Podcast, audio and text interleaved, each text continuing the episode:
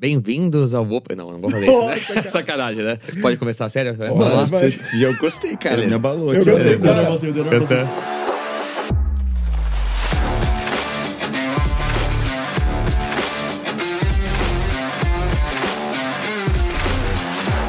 Bem-vindos ao Open Talks. Eu sou o Guilherme Barreiro, estou aqui com os meus parceiros Rafa Manangoni e Thiago Caserta. Nós. E nosso convidado ilustríssimo Flávio Hessia. Flavião, obrigado, velho, por ter aceito o convite. Tamo junto. Que é isso, cara. Obrigado demais aí. Uma honra estar aqui com os monstros aí. A galera que eu copio, né? A galera que eu, Oh. a, a galera que eu me inspiro. Prazer demais aí, cara. Olhando o seu mesmo. cabelo e o nosso, eu tenho dúvida se você copia a gente. É verdade. Não, mas é por isso que ele falou monstro, né, cara? É, Quem vai pejorativo. atrás, quem mais cabelo, normalmente, Eu não cara. entendi se eram elogios, realmente. Até agora eu não não é um entendi. elogio. Cara, e é legal que a gente tá num, num primeiro episódio, né, do, do podcast. Na verdade, a gente tá começando agora, né, essa jornada de podcasters.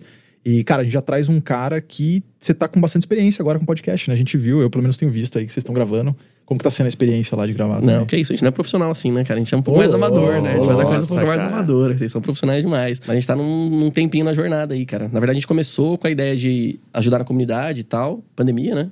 E aí a gente começou a fazer bem artesanal mesmo, assim, tipo, a tela mesmo, só compartilhando a tela. E aí aos pouquinhos o tempo vai passando, a gente vai se desafiando. Pô, eu Vai adoro fazer. né? Eu Vai. adoro fazer, cara. Eu que adoro legal, fazer. né? legal. A galera até me questiona, assim, tipo, putz, na correria do dia a dia tal, você tá fazendo podcast, né? Às vezes vem, né? Eu só faço isso. Na correria do dia a dia.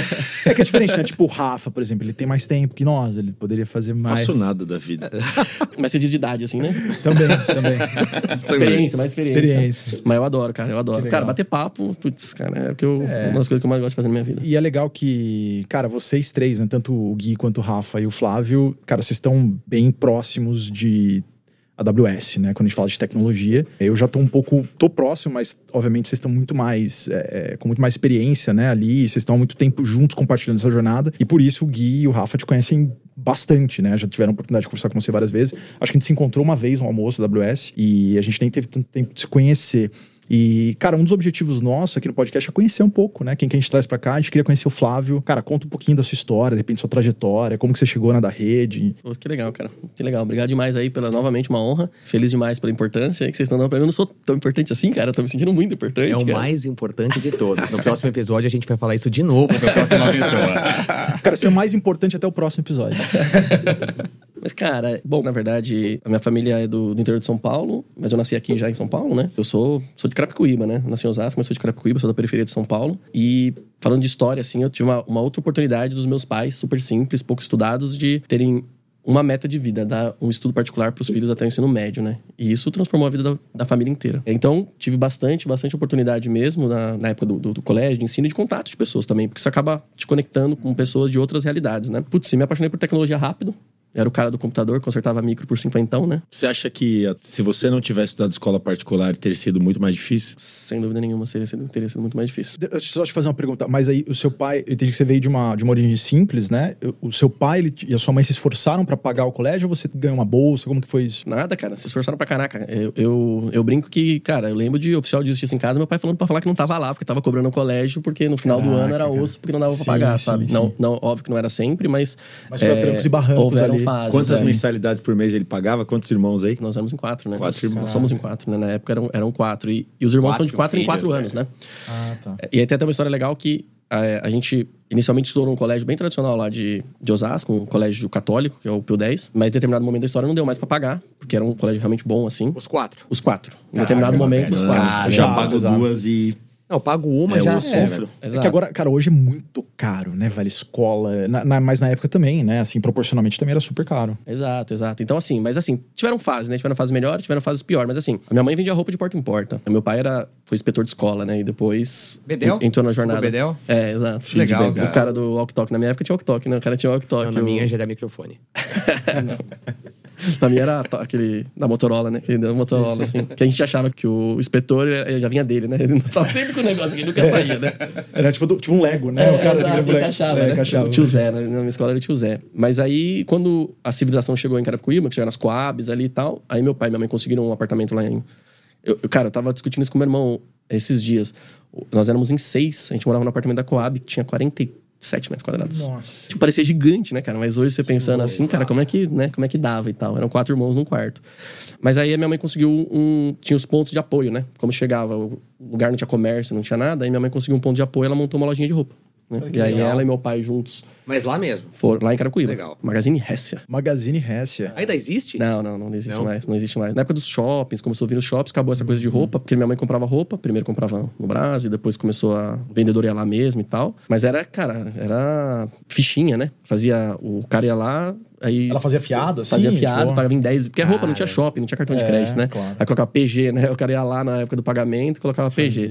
Mas minha mãe é um monstro, assim. Minha mãe trabalhava 12 horas por dia, chegava em casa e o prato do meu pai tinha que estar feito quando ele chegava, sabe? Caramba. Minha mãe sempre foi ultra trabalhadora. Pra... Meu pai também, mas assim, minha mãe é. Minha mãe foi empreendedora, né? É, meu pai foi trabalhador, minha mãe foi É, empreendedora. deixa eu fazer um comentário aqui, porque quem conhece o Flávio, eu tenho a oportunidade de conhecer ele nos últimos anos. Tem uma coisa que eu admiro muito em você, cara, que é o quanto você fala com amor da sua mãe. Você gosta demais dela. Claro, todo mundo gosta da mãe e tal, mas, velho. É difícil que ele gosta. Não, mas eu sei, mas é diferente, cara. E aí você contando essa história mostra um pouco. Tem a questão do espelho, sabe, Rafa? Tem a questão do espelho. Minha mãe é empreendedora, é o que eu falei. Minha mãe é empreendedora, estudou até a oitava série. Mas ela é empreendedora, saca? O meu pai ficava tentando. Tipo, meu pai vendeu perfume, vendeu. Tentei fazer um monte de coisa, mas nunca deu certo. As coisas que minha mãe fazia acabavam dando certo, porque minha mãe tem uma veia empreendedora mesmo, sabe? E sempre no limite, né? Sempre no limite, assim, diferente do que a gente chama de empreendedorismo hoje, né? Mas é. Putz, ela fazia dar certo, sabe? Tipo assim, minha mãe, na época de Páscoa, ela desmanchava chocolate, fazia ovo e vendia chocolate. Na época de não sei o que, ela fazia, entendeu? E meu pai também fazia, assim, mas assim, pô, a gente vendia. A gente chegou a vender vela no finados. Na época de finados, a gente vendia refrigerante no, no carnaval. Pra poder compor a renda, Sim. que era sempre muito limitada, entendeu? Imagina pagar Todo mundo trabalhava. Fabião. Todo Todos mundo trabalhava. A exceção da minha irmã. A minha irmã, minha última irmã, eu sou o penúltimo, né? A minha última irmã, ela é, ela é adotiva, ela, ela é a mais novinha de todas tal. E ela sempre teve um pouco mais de dificuldade com, com o aprendizado, com a escola, então ela teve outras dificuldades. Isso foi um fator também que me ajudou bastante, assim, na minha trajetória, porque eu não parei em escola. Porque Primeiro por causa de grana e depois por causa da minha irmã. Como eu sou o penúltimo, minha irmã é a última. A minha mãe foi tentando mudar pra ver se acertava o método. E aí você mudava junto com ela. Então eu estudei, putz, em umas cinco escolas. Então eu conheço muita gente, mas eu também tive que aprender a, a me virar com coisa nova. Ah, se adaptar, nova. né? E é louco, né, cara? Porque quando você é criança, você perde as amizades. E parece que você quer o fim do mundo, né, cara? Eu lembro quando eu mudava de escola. Acabou o mundo, é, Caraca, mas meus amigos, cara. A gatinha que eu tô quase conseguindo. É, é É, muito eu louco. vejo hoje, cara. Eu vejo hoje. Eu discuto com a minha esposa, trocar minha filha de escola, cara. Eu fico mais tenso que a minha filha, eu acho, velho. eu não sei o quanto também a gente não super protege os filhos também com Pode esse ser, pensamento, cara. Pode com- ser. com- Quando você não tem opção. É, ó, Seu pai tinha troquei, opção? Ó, eu, Não troquei na tinha. oitava, eu troquei na oitava, aí por causa de grana. Aí eu troquei na quinta, aí eu troquei na sétima, aí eu troquei no segundo ano. Tenho cinco escolas, cara, da, do ensino médio. Eu Cara, você ficou basicamente, sei lá, dois anos no máximo em cada escola ali. É, puta, uma outra, três anos, assim. É. isso aí. E aí, mas isso vai te criando uma casca, vai criando uma Claro, resiliência. claro. E eu sempre fui, tipo, o líder da sala, saca? Tipo, o cara que puxava, o cara que, Que tinha surpresa. competição e tal. Não esperava isso. E aí você foi o cara da também barra queria competir, né? Totalmente, cara. Totalmente. Inclusive, tem... só voltando à história da mãe, é, eu acho que a minha questão com a mãe é por isso, porque assim, as- todo mundo ama muito a mãe, a maior, maior parte das pessoas ama muito a mãe e tal. Mas no meu caso, ela é muito meu espelho, sabe? Do que eu sou e tal. Ela, puta, ela empreendeu, eu empreendi, ela de alguma forma liderou várias como questões exemplo ali, e tal. né? É. E é muito louco, porque o homem, principalmente, acaba fazendo, tendo essa figura com o pai, né? Com o pai, exato. Até engraçado, eu tenho uma menina agora, né? O pessoal fala que o menino, ele olha pro pai como um espelho para que ele possa ser algo melhor que o pai, né? Que ele, de fato, tenha mais seja mais próspero que o pai em vários sentidos.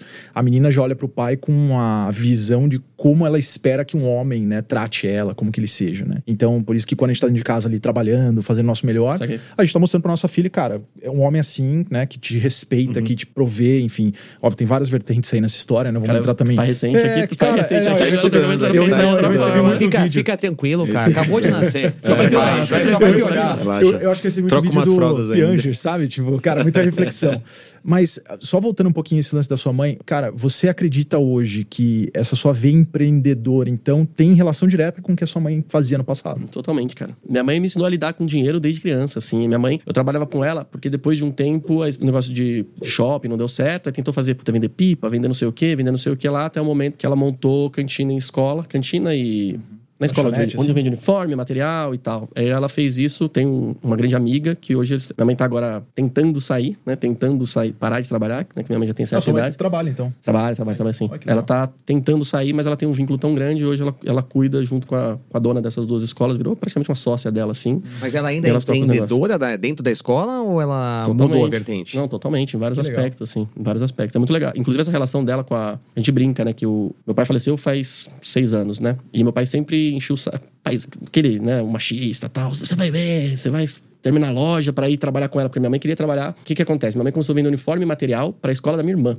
E aí criou uma relação tão boa que a, a, a dona da escola, que é a Silvia, ela falou, pô. Por que, que você não não vem aqui e monta uma loja aqui, aí já vende o lanche e tal? E aí minha mãe bolou umas coisas que na época não tinha, assim, tipo, vender o lanche mensal. Então o pai paga, tipo, um valor mensal. modelo MRR, velho, MRR. Porque era uma forma dela ter a previsibilidade. Só que aí no final do ano. Receita previsível, cara. Pô, ela é, Só que cara, no final do ano ela vende a lista de material. E é o mesmo esquema. Tinha Então, aí reservado também, se o cara pagar. Não, pô, honestamente, eu acho que a gente errou. Devia ter chamado a mãe do Flávio. É, né? O exato, Flávio aqui, cara, se eu contar ela, ela vai contar coisas muito mais legais do que eu, cara. Com certeza, com certeza. cara, qual é o nome da sua mãe mesmo? Conceição. Palmas, Já com- palmas pra Conceição, Conceição, cara. Que, by the way, só uma provocação, parece que ela tem uma empanada fantástica. Até hoje Exato, não a gente até tá hoje esperando não essa oportunidade. Um Não, dia a gente velho. chega lá. A empanada é da minha cunhada. A coxinha, a coxinha, A é da coxinha. minha mãe, Da cara. sua mãe. Na, minha- na verdade, minha mãe é cozinheiraça. O meu irmão, meu irmão mais velho, ele é formado em cozinha. Cara, Olha mais só. um motivo pra gente trazer ela e não você, né? Mas É. a minha mãe, mas a minha mãe cozinha bem melhor que ele, Faltou cara. a coxinha aqui, né, cara? É, hoje, faltou. no nosso episódio. Cara, mas você falou uma coisa sobre você ter se inspirado, né, é, a empreender pela tua mãe. Esses dias eu tava lendo uma matéria, né, uma estatística básica de que quando existe um, um exemplo de empreendedor na família, seja pela razão que for, a chance dos filhos vislumbrarem essa possibilidade é muito maior. E isso está diretamente associado ao tema do risco e da previsibilidade, né? Porque querendo ou não, o processo de empreender ele gera mais risco de Uau. dar errado. Isso. E né? ser Na real, do que o é trabalho. previsível, né? Exatamente. O coeficiente de cagaço é maior. Então, o filho que, de alguma forma, tem no pai, ou no tio, ou numa, no avô, uma figura próxima, é, esse exemplo do empreendedor, o coeficiente de cagaço dele é maior. Ele topa é mais. maior. É maior. Ele tem uma. Ele fala assim, cara, beleza, vou lá. Vou arriscar. Vou arriscar. Se der errado, eu Ah, vou entendi. encontrar O coeficiente de cagaço é menor, na verdade, né? Na verdade, ele tem menos medo de dar A, a errado. né? tolerância a risco é Exatamente, maior. exatamente. maior. Beleza. Que é exatamente o caso, porque em casa sempre foi assim, sabe? O meu pai, putz, em 94 ele entrou pra polícia. Então, em 94 ele virou funcionário, mas até então ele trabalhava junto com a minha mãe. Você é filho de polícia. É, exato. Carcereiro de polícia. De Carapicuíba. Carcereiro de, no Cadeão de Pinheiros. Carcereiro no Cadeão de Quando saiu o Cadeão de Pinheiros, ele entrou no. E, cara, trabalhar de carcereiro é pesado, né? O ambiente é, exatamente. complexo. Cara, Eu- exato, Mas, exato. enfim. E aí, a minha mãe ficou. Então, assim, pra mim, a realidade, pô, eu tinha oito anos quando meu pai foi trabalhar na, na polícia. Mas pra mim, a realidade do dia a dia, eu ia pra loja com minha mãe, a gente ajudava ela. A gente, depois com cantina, eu ajudava ela com a cantina. Eu saía da escola e ia pra cantina pra ajudar ela, fazer o lanche. Tão logo, assim, foi possível, ela começou, tipo, me dar um, um saláriozinho, me ensinar a usar o cartão de crédito legal. eficiente, Legal, ensinar legal. a guardar dinheiro. Talvez o meu irmão mais velho, que foi o primeiro, e depois eu, que fui o último, foi o que mais ficou junto, tempo junto com ela, assim. Então, todo, Uhum. todo período de colégio, assim, sei lá, desde os 12, 13, eu já tava junto com ela trabalhando até eu fazer 18 e sair pra, sair Até pra porque o seu pai tava trabalhando num lugar fechado, num presídio, às vezes ficava, sei lá, fazia 12 horas. Era né? 12 por 36, É, 12 geralmente por, carcereiro 12 por assim, 72. é uma né? escala diferente, né? Como que você chegou em tecnologia, cara? Então, cara, o meu irmão, nós somos em quatro, né? Tem o meu irmão mais velho, cozinheiro. Ele, na verdade, cozinheiro de produção, mas hoje ele trabalha com o meu irmão. Eles têm uma empresa de cenografia, né? Tá. O meu irmão tem. Meu segundo irmão tem uma empresa de cenografia e hoje o meu irmão mais velho trabalha com ele. O meu irmão Ricardo, cara, ele sempre foi muito desenrolado, assim, de. Talvez o primeiro empreendedor que saiu antes de mim até, de casa, né? Então, tipo, ele juntou dinheiro, comprou uma impressora, imprimia cartão de visita e vendia para as empresas de carro da, da região, aqui, sabe? Aqueles agência de carro, no- cartão colorido, não existia isso nessa época, né? E aí começou a vender, fazer apostila para as escolinhas, inclusive para a escolinha que minha mãe trabalhava e tal. Então, meu irmão sempre foi muito, foi muito desenrolado. Fazia venda casada na escolinha. É, isso aí. Exatamente. Ele aproveitou, já tinha o canal de aquisição, cara. A mãe já, Já tinha era. loja. Rolou demais, Reduz cara. o CAC e Porra, reduziu Não, total, é, cara. era upsell e cross-sell Não, diário na e ainda família. obrigou, a Total. ter, ainda obrigou a ter agenda oficial, porque era obrigado a comprar agendinha. Porque Olha aí, fazia. olha, Porque tinha os campos obrigatórios, que a tia Se você tem um filho que, né, né, que estudou na escola, que escola que é, né? Pingo de gente. Pingo de gente, cara, aí, ó. Você pagou algo foi obrigatório por causa do irmão do, do Flávio. Faz tempo já, a galera não vai lembrar agora, né? Exatamente. Assim esperamos, né? Mas aí o que acontece? O meu irmão, ele tinha o computador dele, né? que ano que era? Você já tinha computador? Já era... O primeiro computador que teve em casa foi um computador usadinho, foi um 386. O primeiro computador que teve em casa, mas era CD Jogos, Enter, CD Prince Enter, Prince.exe, né? Que a gente... isso aí. Mas esse foi um computador, puta, velhinho de uma negociação, que alguma... alguém ficou devendo, provavelmente minha mãe que não pagou, e sobrou um E computador sobrou. lá. E aí, isso foi a primeira experiência. É, e aí, nessa época do meu irmão, que o meu irmão tava, ele, putz, ele tinha um computador dele, ele tinha impressora, tal, tudo, e eu lembro que uma vez ele mostrou pra mim o ICQ. E eu achei que era mentira, igual qualquer, qualquer coisa que o irmão mais velho faz com o irmão mais, mais novo é Sim, trolhagem, sim, né? é. Exato. E aí, no começo, eu achei que era zoeira, que ele tava trolhando. Tipo o joguinho do labirinto, né? Ó, joga esse joguinho que é legal. Lembra aquele joguinho do Sword que você perguntava e ele respondia, mas era mentira, né? sim, sim. Eu achava que era isso. E aí, quando eu me liguei que aquela parada era real, que ele tava conversando com uma outra pessoa via chat, veja que loucura, né? Isso aqui é normal hoje, né? Mas na época, na hora eu falei, cara, é isso aí que eu quero entender como funciona, eu quero viver pra sempre. 5159 ICQ te 7956. trouxe. é, Caramba, eu tinha, cara. devia ter o quê? Uns 5159 10, 7956. Me acha lá no ICQ. Se alguém você quiser lembra falar, eu tenho, eu lembro, cara. Pra quem tá ouvindo a gente e não sabe o que é 657872. ICQ, joga no Google, né? É, exatamente. É, não dá pra explicar aqui. Vai, ter, vai tomar um episódio inteiro. Não, isso aqui é o WhatsApp que funciona no computador. É isso aí, né? Que funcionava no computador há alguns Eu ia explicar melhor. Isso aqui é tipo MSN. Não, não vai entender. O que, cara. que é MSN? Você vai ter que- vai ter que explicar mais as quatro coisas. né? Cara, eu Tipo vou falar Skype. uma coisa. Se eu estou casado com a Camila hoje, é por por causa causa, do ICQ? causa do ICQ, velho. Ah, você tá de brincadeira, Tô sério? falando, velho. Jura? Ela vai ouvir isso aqui, ela vai falar. É, macaquinho, né? Cara, era Aquela pessoa duro, entrava, né, você entrava. E é engraçado, que é mais ou menos, o, o ICQ é mais ou menos como se fosse o WhatsApp, mas imagina que Funciona hoje- ainda hoje? O ICQ acho que Hum, funciona. Funciona. sério, Eu vi alguém dizendo alguma coisa Eu vou que funciona. baixar hoje. Ó, Caraca, pra galera mais será? nova é mais ou menos como se fosse assim. Como se você pegasse o seu celular, chegasse da escola, ou à noite, né? Que pulso único, Que depois era da de meia-noite. né? Depois da Aquela parada era meia-noite. linha de escada. Ninguém que ter um acessava a internet, cara. Só quem tinha muito dinheiro ou Meia-noite, empresa. meia-noite você entrava lá, pegava o seu celular, abria o WhatsApp e ficava olhando Mas pra por cara que dele. meia-noite, E ficava olhando velho? pra cara dele. Mas por que meia-noite? Explica pra galera. Que depois da Porque é mais meia-noite- barato, né? Porque depois da meia-noite era pulso Era único. Você, pagava, só um pulso. É, você pagava é Porque a gente falava, que impulso. Eu falava impulso. Eu falava impulso também. Mas eu falava impulso único. Impulso único, né? Impulso, pra quem tá ouvindo a gente, era o quanto a operadora cobrava Pela linha. por um determinado período de tempo com a linha ocupada. Pra galera que é de nuvem, o pagamento era granular, né? A Era unidade granular. de medida que era É. cobrado no era. billing, no billing, que No é billing. billing. Vem daí, inclusive. né? É, billing vem de era. operadora. Exatamente. Era o, o pulso, e aí, sei lá, não sei valores, mas o pulso era 3 centavos, 5 Exato. centavos. E ia mudando o preço A do pulso. cada E de X madrugada minutos. ficava Era um fixo, né? Ficava um fixo de madrugada. Madrugada era um só pulso. Era um só pulso, Você é descava e pagava só um. É, se você fi- se você se a tua linha não caísse da meia-noite às seis da manhã, pagava um você só. pagava poucos centavos pra ficar conectado. E aí o CQ era mais ou menos isso. É como se você entrasse no WhatsApp, conectasse no WhatsApp e ficava esperando pra ver se alguém ia se conectar, né? Porque aí quando eu conectava, fazia. É. aí a pessoa, tipo, "Ô, e aí, tudo bem? Quer tecer? É, quer tecer, cara, quer tecer é muito faz dessa menor época, né? sentido, Muito, né? Hoje não faz o menor sentido, né? Bate-papo, né? UOL, né? Quer tecer. Cara, é tudo dessa época aí, meu. Olha, existe, velho.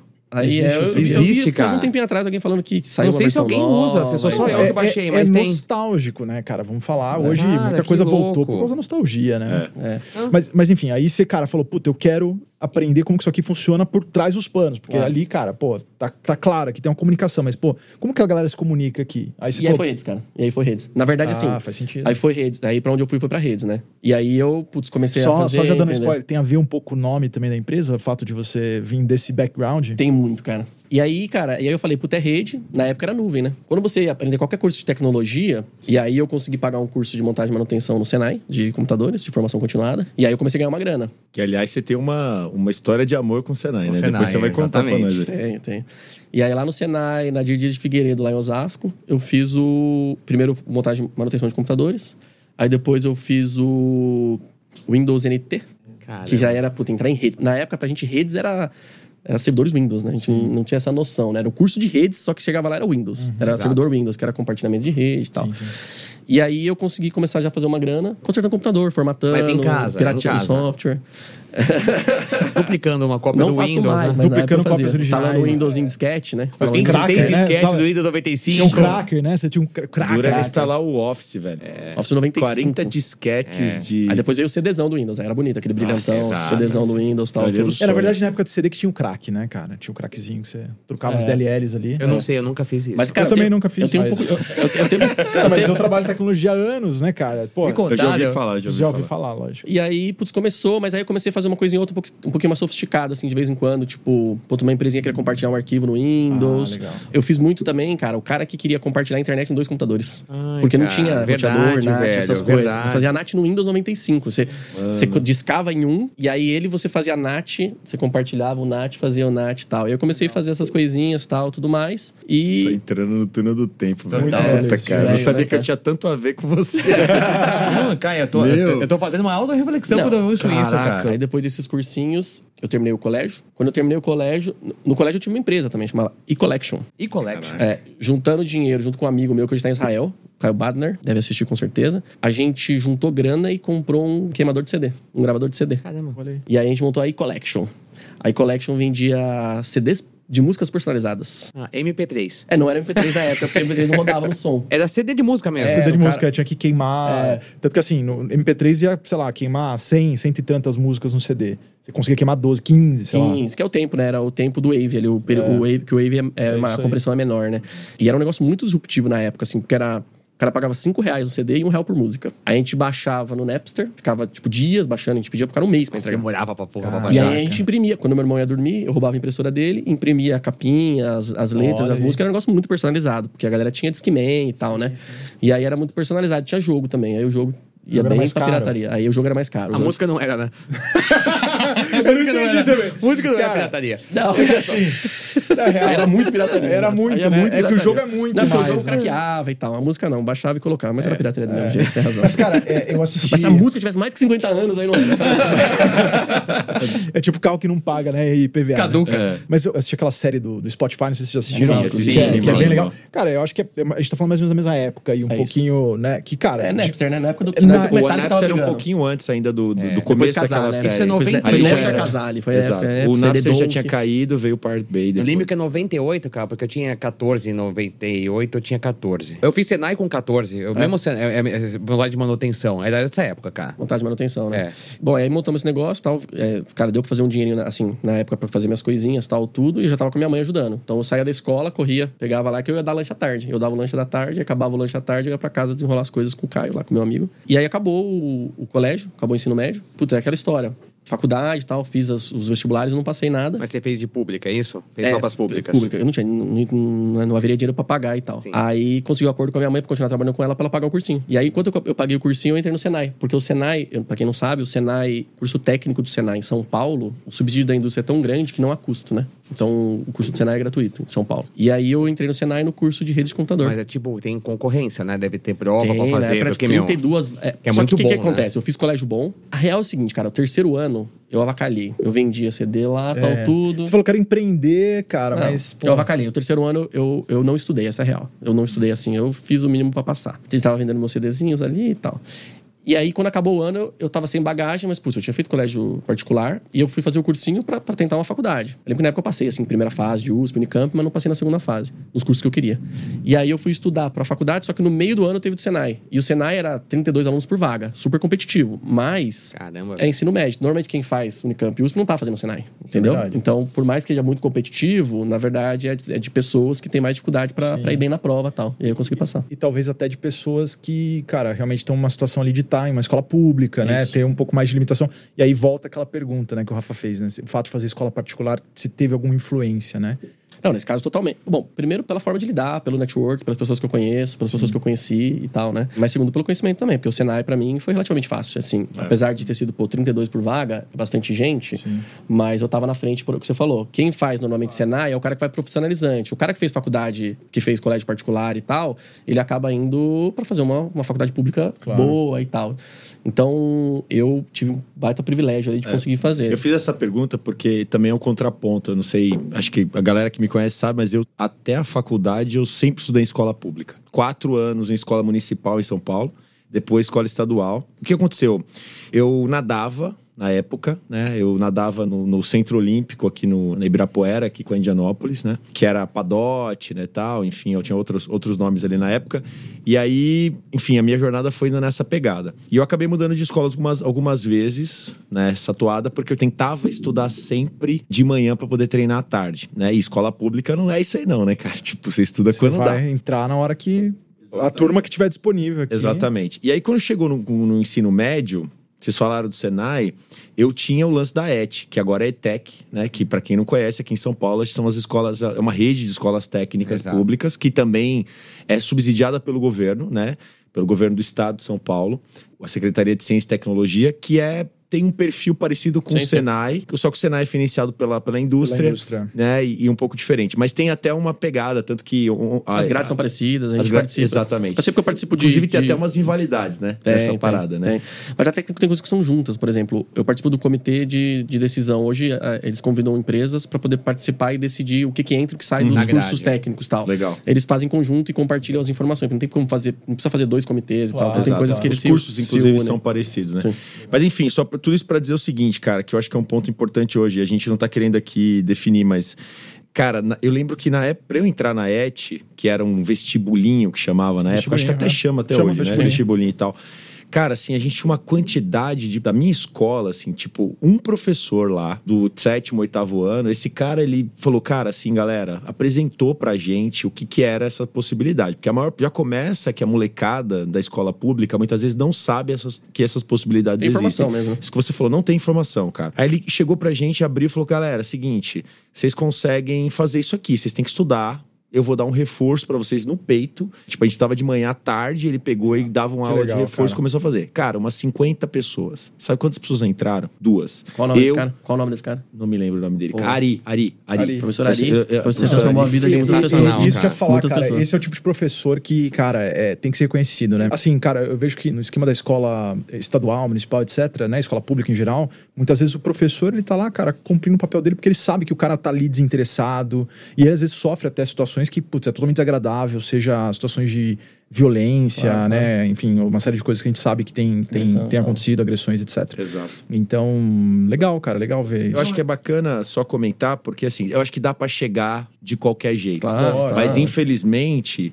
É difícil. não o depende o mais- desafio da, da- de quem depende de escola pública, que é a grande maioria da população, ainda é muito É a grande. corrida do privilégio que a gente fala, É, cara. é a isso, a é. Larga particular, frente, ela eu- vai larga na frente mesmo, não É tem. É jeito. isso, é, é um pouco mais, é, tem mais obstáculos, É, né? Eu tenho amigos que se formaram no Senai comigo hoje, que, cara, estão aí no, junto do mercado. Alguns deles, inclusive, trabalham comigo hoje, na mesma empresa que eu trabalho. Legal. Cara, eu sei quanto foi mais difícil pra eles do que pra mim. Eu, por exemplo, eu passei de primeira. Tudo bem que eu, eu tinha feito já ali seis meses de cursinho. Quatro, cinco meses de cursinho. E cursinho que, beleza, eu trabalhava pra minha mãe, mas ela que pagou, né? Também. Exato. Teve amigos que, que fez durante dois anos e meio. Eu consegui E era semestral. Então o cara fez cinco vezes pra passar no mesmo que eu passei. Cacete. entende? Beleza, conseguiu também. E, e quantos Demorou ficaram pra mais trás? tempo, Quantos ficaram pra é. trás? Mas aí, aí você entrou no Senai.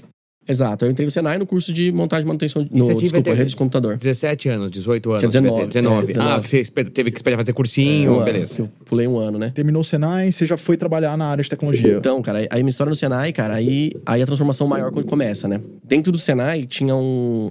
É, na época, hoje não tem mais, tá? Mas na época tinha um, um- um programa de bolsas. Então, os alunos poderiam ficar no, no colégio no, no outro período para poder ajudar com os professores, com os laboratórios, com as coisas e tal. Então, eu ganhava uma bolsa que pagava alimentação e transporte, né? Pagava alimentação, transporte, uniforme. Então, tudo que dizia respeito ao estudo, eles pagavam. Então, eu ficava de manhã, era o meu curso. Eu entrava às 7h15 lá, cara. Porque eu morava em Carapicuíba e era lá em Santa Amaro, né? Ainda é em Santa Amaro ali, o Senai Suíço Brasileiro. E aí, eu, cara, acordava às 5 horas da manhã, bumba, bumba, trem, trem, trem. Chegava lá, estudava. E aí, à tarde, eu, na verdade, trabalhava no Senai. Só que o que, que acontece? O Senai participou de uma competição que é muito legal, inclusive, chama World Skills. Hoje é o principalmente o Senai que participa, mas é uma competição mundial de habilidades técnicas, né? Hoje tem de segurança da informação, tem de vários, vários ramos industriais, torno CNC e tal. Uma competição mundial que o Brasil toca o cenário nacional. E aí eu topei participar pelo meu Senai, porque primeiro tem uma seletiva do seu Senai, quando você ganha, você disputa o estadual, se ganha, disputa o nacional, se, se ganha, vai pro Vai mundial. pro evento. Que é o próprio World Skills. Então, o mundial Legal. é o World Skills. Não sabia E é disso, não, fora cara. do Brasil? Você, vai pra fora ou Se não? você vai pro mundial, você vai.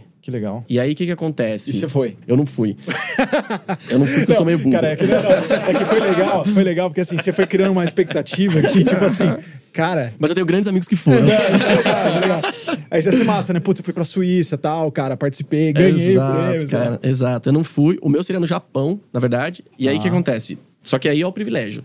Eu estudava de manhã, só que eu tava no primeiro módulo e à tarde era bolsa. O professor Alex, hoje é diretor do Senai de Cotia. Ele era o meu professor, monitor na época. Que legal. Chato pra caraca. O professor Alex, se estiver me Caramba, ouvindo aí, é Alex. italianão, turrão, sabe? Sei. tipo, brigava comigo todas as horas, todos os dias e tal, mas me ensinou a ser um profissional. E na época, o que, que ele fez? Ele deixou, como eu era do primeiro semestre, e o Senai tinha quatro, são quatro semestres, eu queria participar da, da Olimpíada, só que eu não tinha bagagem técnica. Então ele deixou eu fazer primeiro semestre que eu tava fazendo de manhã, eu fazia o segundo semestre à tarde e o terceiro semestre à noite. Caraca, velho. No período da bolsa. Então eu ganhava a bolsa para estudar. E aí no segundo semestre eu terminei o curso, mas não na minha grade oficial. Entende? E aí, putz, deu certo. Eu ganhei em São, a seletiva do Suíço Brasileiro, rede de computadores, montagem e manutenção. Então eram quatro dias de prova prática, que você montava computador, formatava, montava o servidor, montava rede. Aí aprendi a mexer em redes, criar redes Linux que e legal, tal. Era cara. animal, cara, foi animal. E aí eu ganhei a seletiva, fui pro estadual. O estadual foi no AMB. Eu venci o estadual, o Lula deu a medalha. Eu tenho a medalha tal, tudo. Na época era o Lula, o Lula presidente, tal, Legal, tudo. Ganhei a medalha. E tinha um desempate pra você ir pro nacional. Porque como o nacional acontecia em um ano de intervalo, pro nível não, não cair, tinha o desempate. Então o cara que eu ganhei o estadual, ele ele ganhou de mim o desempate. Ele foi pro Nacional no Recife, ele ganhou, ele foi Caraca, pro Mundial e no Japão e ficou na medalha de bronze, cara. Pô, mas tinha que ser Cara, um melhor de legal. três isso aí, então, cara. É, Não faz na sentido. revanche Não, o cara cara, ganha, velho. Pô, você ganhou a primeira, o cara ganhou a segunda e vai, meu. Não, mas isso aí, tem- é, isso aí. O cara estudou você, né, velho? No ponto certeza. fraco ali e tal. Não, eu tenho uma, eu tenho uma Certeza, mágoa, eu tenho uma mágoa. Rolou uma politicagem, eu tenho Tirou uma mágoa nesse da período. placa-mãe dele, velho. A placa, a placa de Semosa, som, a placa de som não funcionava. funciona. Semosa. Deu erro na IRQ. Não, mas, mas aí, beleza. Como que você foi introduzido ao mercado de trabalho em si? Então, e aí lá no próprio Senai, bom, no Senai, no Senai, o Já Senai, o foco é O esse. Senai ensina você a, a ser um profissional, né? Perfeito. O professor Alex falava, né? Processador não é bolacha, pasta térmica não é requeijão, né? Que ele ensinava mesmo você a, a trabalhar, entendeu? Eu falei assim, cara, economiza pasta térmica, cara, porque no dia a dia isso vai ser ruim, não vai fazer. Então, o Senai ensinava a trabalhar. Inclusive, no Senai tinha, nesses dois anos, tinha aula de empreendedorismo, tinha, putz, a parte de soft skill, não chamava assim na época, né? Mas tinha lá de chamava, se não me engano, comunicação e expressão, que você aprendia a se comunicar tal e tudo mais. E aí no próprio Senai eu trabalhava, durante um período ali eu trabalhei, e depois eu comecei a dar aula no Senai. Então eu dava aula no próprio Senai, depois Legal. eu virei, eu não sei o nome, mas profissional autônomo que dá aula no próprio Senai. É, professor, né? Acho que eu não contei pra vocês, cara. A gente fala muito de escola da nuvem, né? Eu não contei pra vocês, mas no Senai eu tive a oportunidade de dar curso de informática básica para as mães do Sírio, que eu não sei se você conhece essa legal, instituição, Mães cara. do Sírio, que é uma ONG pelas mulheres ali do- dos executivos do Sírio. E aí nessa época eu dei aula durante um período lá, durante mais de um ano, assim, eu dei aula lá. Então o Senai, quando acabou a Olimpíada que eu perdi, eu não sabia fazer nada, velho. Eu só sabia estudar e montar rede, velho. Eu não sabia fazer mais nada. E aí o Senai me ajudou. Você podia ir pra aula faculdade, de repente fazer um, sei lá, um- uma graduação, depois uma pós, mestrado, mas você resolveu É, mas realmente tinha que trampar, velho. É, e aí eu então, tava é fazendo os biquinhos, já, já, já prestava serviço de redes numa empresa, já sabia fazer servidores Linux, então agora eu fazia. Já meti um IPTable, já meti um Squid, aí começou a ficar. Ah, Rapaz, a coisa- outro nível, outro nível. Ah, exato. E aí, e quando que da rede nasceu? Puta, na rede veio bem- bem depois, cara. Porque, bom, primeiro que eu, eu tive esse início aí de começar a ter os meus clientes ali de consultoria, e aí dando aula no Senai, então meio que convivendo as duas coisas. Na PF aí, na PF. Na PF. Pessoa é. física. Na pessoa física, é. E aí o, eu queria trabalhar, eu queria entender como é que a internet funcionava, como é que a rede funcionava. E aí surgiu uma oportunidade de um cara que trabalhava comigo, que hoje tá no meu time, que é o, o Ricardo Lemos. Ele tava trabalhando num provedor chamado Telium, que é a antiga IFX, que é uma empresa colombiana que montou um monte de data center na época da bolha da internet aqui no Brasil. E aí a, a IFX foi embora e os sócios compraram e viraram um provedor médio aqui de São Paulo, chamado Telium. E aí, putz, eu vou trabalhar no Nokia. Aí eu puta, abri mão das minhas consultorias, fui trabalhar no Lock no 6x1. Aí eu fui trabalhar, entender como redes funcionava. Aí sim eu fui mexer putz, com backbone, com redes, com SDH, com esse tipo de Telium é coisa. um berço do pessoal de cloud hoje em dia, né? cara? Tem uma galera que trabalha no setor Diego, de cloud, o Diego. O- inclusive o Diego eu conheci lá. Em determinado momento ele foi meu par, porque ele é da Telium Santos, né? a empresa dele foi adquirida pela Telium. E aí ele virou a filial Telium Santos. Eu cuidava da operação aqui em São Paulo, ele cuidava da operação lá em Santos. Então a gente Caramba, conheceu dessa época. Mundo pequeno. Né? Mundo pequeno demais. Mundo Nossa. pequeno. E aí, putz, aí eu fui criando alguma carreira ali dentro e tal. A Telium deu uma oportunidade muito legal da gente empreender lá dentro. Então a gente criou o primeiro produto que não era o One lá, que era um produto de PBX, que inclusive eu trouxe um amigo meu de faculdade pra fazer, pra montar, que era o Muriel. Aí o Muriel, que era meu colega de faculdade, um dos únicos cara fera de Asterisk na época no Brasil. Caramba. É, o Muri, ele, ele era o único suporte da Digivoice no Brasil. Porra, de voz Caramba, era. voz. é- Ele era, é das ele era antigas, só né? ele no Calcentão, né? Pra quem não conhece, o maior projeto de voz do mundo hoje, que todo, tudo que tem de voz hoje no mundo é em cima de Asterisk. Uhum. E aí, quem mantém o projeto de Asterisk é a Dijon, que fazia as placas para você fazer, fazer um computador virar um PABX, né? E a Digivoice é a versão Tupiniquim das, das a versão brasileira Da das placas da Digion, né? E aí o Muri tocava isso tal tudo. Aí o Muri foi pra Ethereum pra montar esse esse, produto produto, PABX, a gente chegou a fazer o produto virar, vender lá tal tudo mais. E no meio do caminho, eu e o Muri falou, vamos fazer montar um negócio. Só que não era da rede. A gente falou, vamos montar um negócio, montou uma empresa na época da faculdade chamada Lightyear. Lightyear, do Buzz? Do Buzz Lightyear. Buzz. Exato. Tudo começa a ficar mais claro É, agora, cara. Tudo começa a ficar mais fácil aí, de entender. é, Você época- também prefere o Buzz ao, ao Wood, Não, né? eu prefiro o Wood, prefiro Você Wood. prefere o Wood, tá Prefiro o bom. Wood. O Wood tem mais o meu jeitão, assim, caipira. Tem né? mesmo, cara. Você tem, mais- você tem uma cara de um. Eu gosto mais do Wood também. É, mais bonzinho e tal. Você é da roça, né, cara? Mais velho também, né? Uma Eu vi. hora de roça Mais velho. Meia hora. Não precisa de uma hora. É pra você, tá bom, meia hora, hora. né? É Tá que bom. vocês não viram o Rafael chegando hoje para a gravação. cara. Chegou Molhado todo molhado, chuva. Chegando em São Paulo, Paulo. é molhado, cabelo bagunçou tudo. Mas e, O meu também. e aí, cara, Lightyear. Lightyear faliu, bicho. Não, lógico, Deploravelmente, cara. cara. Se, senão não chama da rede, chama Lightyear. Mas aí vocês pularam fora, vocês pularam fora da Telion. Não, pra não, fazer não. a Lightyear. Ah, Não, não, não. foram meio bunda mole ali. É um, Não, side, é um é- side hustle, né, cara? Não, na verdade, assim, o que acontece, cara? A Lightyear... Como que chama isso? Side, Side hustle. side hustle, né? Um side hustle. Cara, é outro nível. Não, cara. a É, Lightyear... cara. Eu não tenho Jogando que no falar o Google aqui, seguinte: velho. você Side não teve hustle. coragem de deixar seu emprego pra poder seguir a Lightyear, cara. Aí chama Side Hustle. Mas, ah, entendi. Esse foi o motivo. Então, o Side Hustle foi o motivo da Lightyear não ter dado certo. Provavelmente. O que que acontece? A Lightyear ela surgiu um pouquinho antes do Muri ir pra Telion. E a gente falou assim, falou, cara, vamos montar um negócio de PBX e Firewall. Cara, a gente falava infraestrutura de alto valor agregado. É tipo assim, eu sou bom em que asterisco, você é bom em redes. É isso. Né? Cara, é isso. Vamos fazer dinheiro. Com IP tables, caramba, quatro. É isso, é isso. Só que aí, cara, Que for, tinha... né? Sei lá, whatever. Né? Só O que a gente já com tinha uma- Linux, na época, Linux é, cara, se manchar o Linux era Firewall, né, cara? Era. Tipo, a empresa fala, é. pô, quero um cara... Coisas de de rede. web. Coisas de rede. Coisas de é. rede. Servidor de páginas web também, né? Servidor É, de páginas web. e, sem de Web, e-mail, Web, Firewall, e-mail, exatamente. E-mail, exatamente. E aí, foi mais ou menos nessa época, assim, foi quando o Muri, um pouquinho antes do Muri, foi mais ou menos essa transição quando o Muri foi pra Telion. Só que o que acontece? A gente não tinha dinheiro pra se bancar, então a gente pegou dois colegas da faculdade, falou, que estavam desempregados, e a gente falou, cara, vamos transformar a vida? Vamos, vamos. Vamos a transformar a vida. Olha a proposta do cara. De alguma É. forma conseguimos, né? E aí a gente saía da faculdade, ou matava a faculdade, ia na casa de uns amigos meus, desse que era o Paulinho. E é bem engraçada essa história, porque a casa dele era um centro umbanda. Então a gente. era. Como assim, cara? Centro umbanda é aquele de tipo. Bater- então a bater gente, tava, a gente tava lá trabalhando. Mas peraí, peraí, peraí. trabalhar. A casa era um centro porque, sei lá, a família dele. É, ah, tá bom. exato, exato. Não era a tipo gente- assim, cara, ele alugava tipo, Não, um não, espaço não. pra galera. Não, não. A família A família é era. um Ah, umbandista. tá. É, a Beleza, família era beleza. umbandista e era um Show. centro de umbanda. Mas assim, cara, ficava o barulhão lá, né, cara, É. tocando e a Fala, gente. cara, será que a gente não pode ir pra outro bom- lugar? o a gente bom não é- consegue ouvir, né? É, mas a galera era sempre muito gente boa, a mãe dele e tal, tudo sempre gente boa. O bom tinha sempre uma coisinha pra comer, uma coisinha pra beber, né? e aí, cara, e aí a Olha, gente meu começou amigo. a vender muito PBX, muito PBX, sei lá.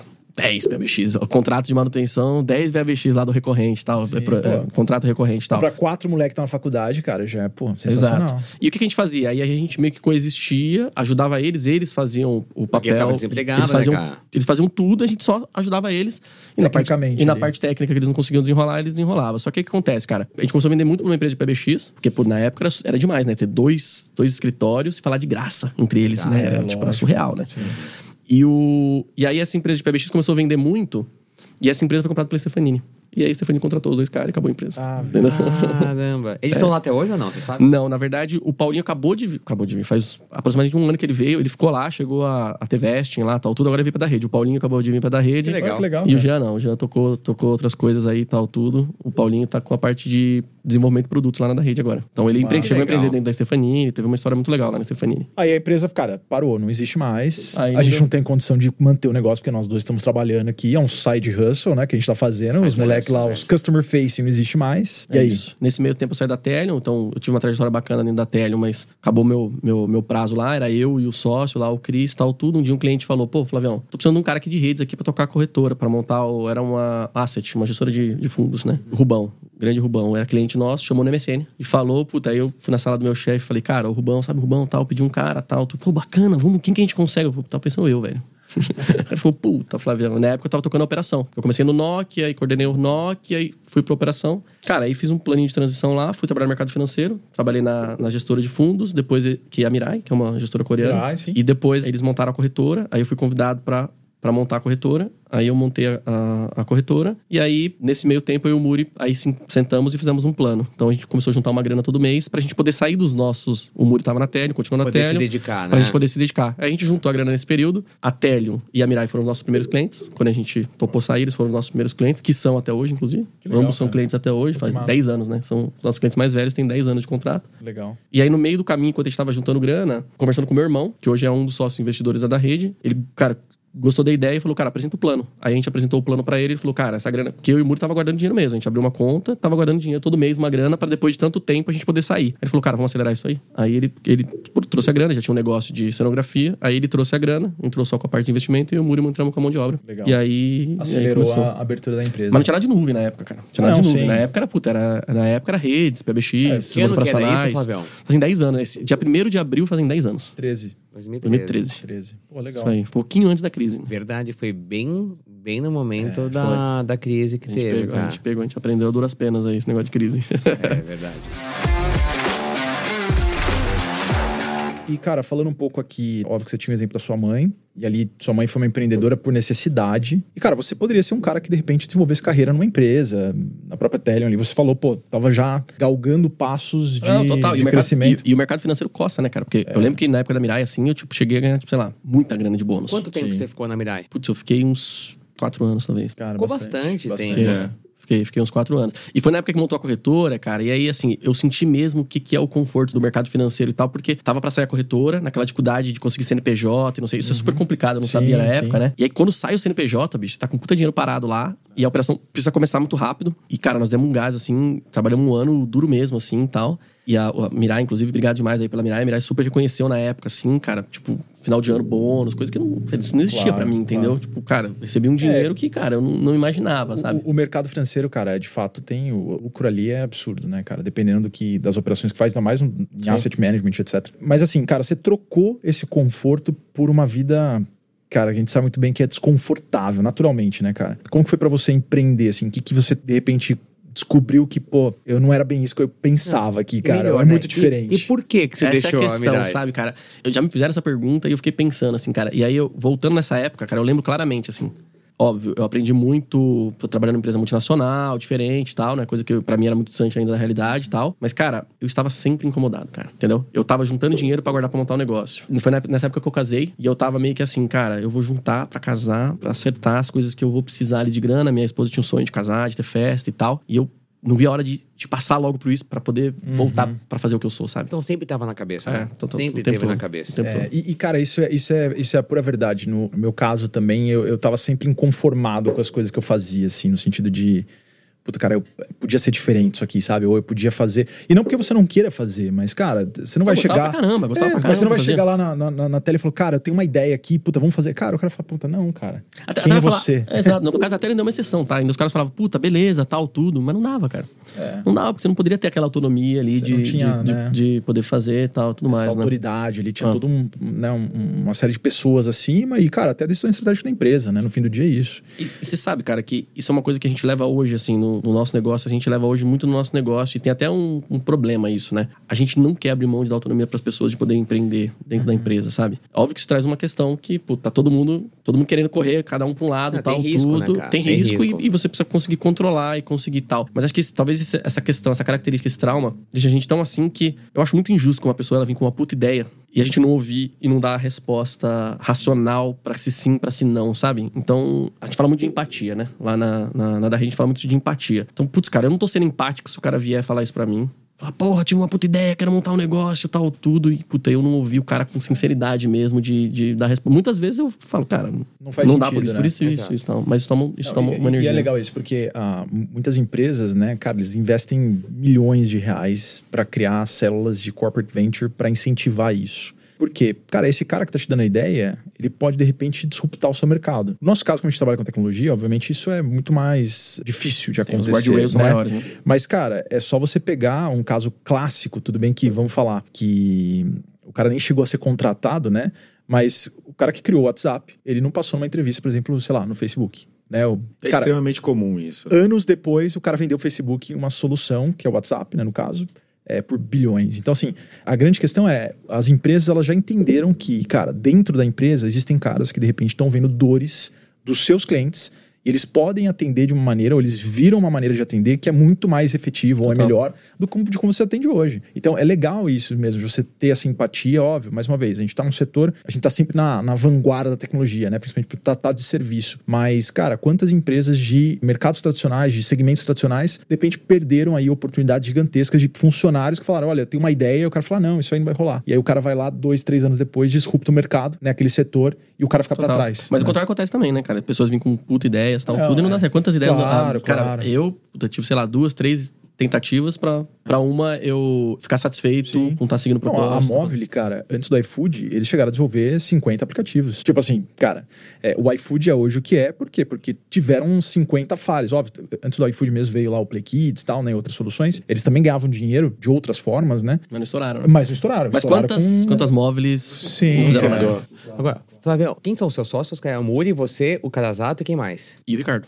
E o Ricardo, que é sócio legal. investidor. Né? Que é- que é o só- seu irmão. Que é sócio Ah, seu irmão. legal. Exato. E, e o Ricardo participa do negócio? E agora tá ou com um programa de vesting, na verdade, que a gente tá trazendo novos, é, Legal. novos, novos empreendedores no modelo de vesting. Então, somos, somos muitos, muita gente que veste a camisa lá na rede. E, e essa é uma coisa complexa, né, para empresas brasileiras, né, cara? Criar um modelo de, de stock options com investing, né, Exato, etc. exato. A gente, é, exatamente. A gente, a gente estamos terminando de passar por esse processo, inclusive. Um outro aprendizado também que a gente está aprendendo bastante. Legal. Um dos nossos princípios é ownership. Copiado, né, de alguém aí.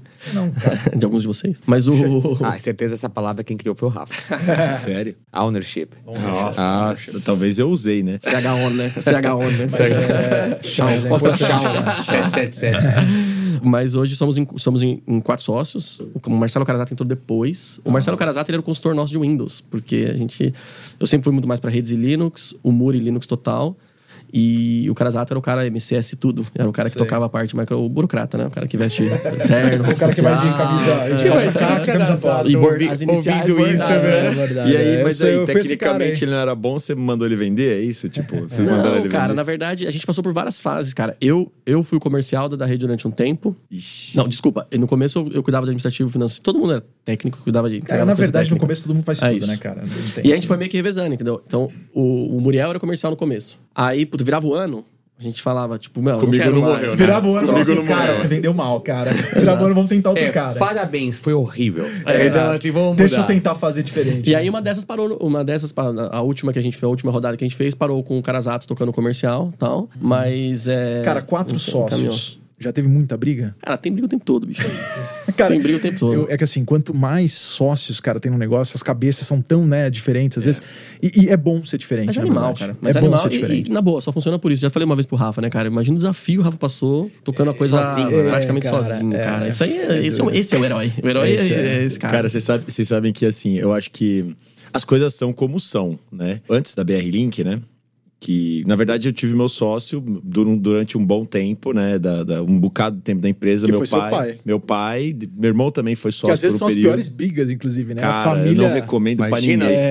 no, no jantar, na pizza do sábado Não, à nem- Ó, noite. inclusive, ó, inclusive Ou não tenha pizza por, causa, da empresa. né? Ó, eu, eu não contrato membros de- da família. Óbvio, é, eu trabalho num ramo bem específico, né? Tecnologia, como todos nós aqui. Então, óbvio que é menos pessoas. Mas, cara, eu evito justamente por causa desse tipo de coisa. Pô, cara, é, cria um conflito na empresa, não é só na empresa. E não, é, tá e não é só. O Flávio tem um lance que os amigos deram muito certo, mas também tem um grande risco de ferrar amizades no mesmo Sim. esquema. Ele é uma prova de que existem exceções e muitas exceções positivas. Quando a gente começou, enfim, aí de repente meu irmão saiu, meu pai também foi se distanciando do business e eu fui ficando sozinho. Os últimos, né, anos aí, sete anos, oito anos, eu fiquei sozinho. Mas o lance é que o meu pai tinha um sócio e eles não se davam bem. E cara, hoje eu percebo o quanto eu ter visto essa situação de dificuldade, e não é porque meu pai era bom e o outro sócio era ruim, cara. Não dava bem, cara. Não É, dava é. bem, velho. E tanto que a BR começou por conta disso. A BR começou um pouco por conta disso. Essa, Esse rompimento aconteceu um pouco por conta disso. Mas o fato é o quanto isso me traumatizou Eu acho que hoje eu já superei, mas é, sabe essa história de você refletir Sim. em cima disso? Para que eu não tivesse procurado ou buscado ou me aberto tanto pro tema de outra sociedade, com medo de viver a mesma situação, Sim, entendeu? De sim. entrar um sócio e viver uma situação de conflito que é muito comum. É super comum. É, porque o conflito ele é bom, cara. Assim, eu conheço, eu conhe- eu não conheço o Ricardo, mas conheço o Carazato e o Muri, são caras sensacionais aí. E assim, os três, né, junto com o Flávio, são caras que estão tocando dia a dia, mas que têm o mesmo propósito. Então, os conflitos eles são são amigos, normais. né? E, e às vezes tem E que complementariedades. São perfis né? diferentes, exatamente. Então, o problema é quando o conflito vai além É e ele isso. começa a gerar problemas. Mas as coisas foram como foram, cara. Hoje, eu acho que eu jamais faria sozinho. Sozinho. Engra- e engraçado é. que outro dia eu tava brincando com a minha esposa sobre empreender, né? Minha esposa não é empreendedora e tal, ela trabalha, tem uma carreira na, na indústria farmacêutica, mas, cara, girou até um trauma nela em relação a isso. Tipo, tanto quando você você fala falou, de né? empreender, assim, tipo, ela. Porque De ela novo, viu não. as minhas Cara, é dores ao solitário, longo cara. do tempo. É muito solitário. Cara, ela fala, não, tipo, empreender não dá, tipo, empreender é difícil e tal, porque... E aí os traumas e as referências da família, eu acho que são bem... Também são traumáticas nesse sentido, cara. É, isso é muito louco. Cara, quando você tem um cara que é muito próximo, um brother mesmo, então, por exemplo, hoje na Cúmulos eu tenho, cara, um dos meus melhores amigos é, é meu sócio, né, o Marcelo, que é o nosso CTO. Cara, eu tenho brigas, assim, com ele, assim, é, cara, sem brincadeira, as outras pessoas na mesa chegam A a... gente parou de fazer isso, tá? A gente parou de fazer isso porque a gente Na fazia frente muito dos isso. outros. Cara, não, não, quando porque eu pra falo gente não- pessoas executivos, né, eu não- a gente não fica brigando assim na frente de, tipo, qualquer um. É, exato. Na verdade, assim, a gente fazia na frente de qualquer um. Agora a gente parou. Começou a fazer só na gente frente, faz. dos, só na frente dos líderes. Agora a gente parou de Isso, fazer na na frente, de frente todo dos mundo. líderes. Cara, ó, Porque por- as pessoas não entendem o que tá acontecendo. Exato, cara. Mas, mas, mas não é amizade, fácil né? de entender, eu, né, eu velho? eu cheguei essa é semana, o Marcelo vai lembrar. Essa semana eu falei assim, cara, se você não quer ouvir o que eu vou falar, eu vou levantar daqui, eu vou sair daqui agora, bicho. Porque não vai valer nada.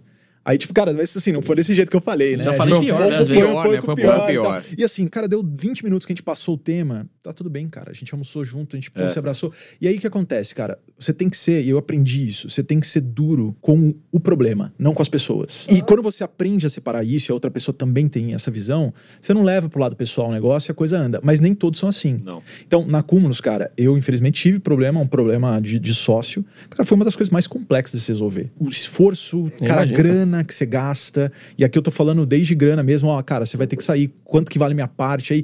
Putz, a minha parte Essas de discussões são sempre uma rolar, merda. Cara, rolar e aí, tal. putz, custos de advogado. Então, assim, minha recomendação é, cara, escolha bem as pessoas com quem você vai se unir num negócio. Por quê? Porque, cara, é.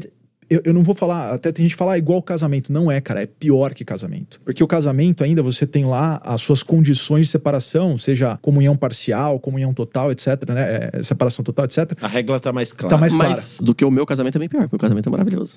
Amor, eu te amo. Ah, nossa. o cara tá com um bebezinho de três meses, cara. Mas, cara, o bebezinho de três meses não dá tanto Pode trabalho quanto o Flávio. Né? é, é, é, é, não. dá mesmo não, cara. E, e, cara, e é verdade. Assim, hoje, hoje, cara, tem um acordo de acionistas, tem uma série de coisas que, óbvio, né, ajudam a tomar essa decisão. Você falando que tá criando um modelo de stock option. Cara, tem bem claro o modelo de vesting, cliff, etc, etc, né? Pra mim, assim, é, é o ponto zero de qualquer nova É sociedade. isso que eu ia falar. A gente não tinha essa maturidade, a gente tem essa maturidade, a gente conversa. Sabe aquela coisa assim, tipo, cara, você vai conversar com a sua avó, você vai conversar com a sua mãe, você vai ter que falar sobre o momento que morrer. esses esses assuntos têm que ser. tem- são que difíceis, mas tem que ser tratados, tem tratados. Com o sócio é a mesma coisa, cara. Nós estamos falando de performance, estamos falando de pessoas. Eu, eu gosto ele, amo ele, amo todos e quero que eles se deem o máximo possível bem. Mas nós vamos discutir sobre performance, sobre erros e acertos, que, que é normal, né, cara? E essas conversas tem que, tem que acontecer. E né? tem coisas que são complexas. Por exemplo, cara, sócio. Pô, você é meu sócio, né? Eu, eu Gui e o Rafa aqui, por exemplo, a gente- nós somos sócios. Sei lá, cada um tem 33% da empresa. Só, cara, cada um tem uma função.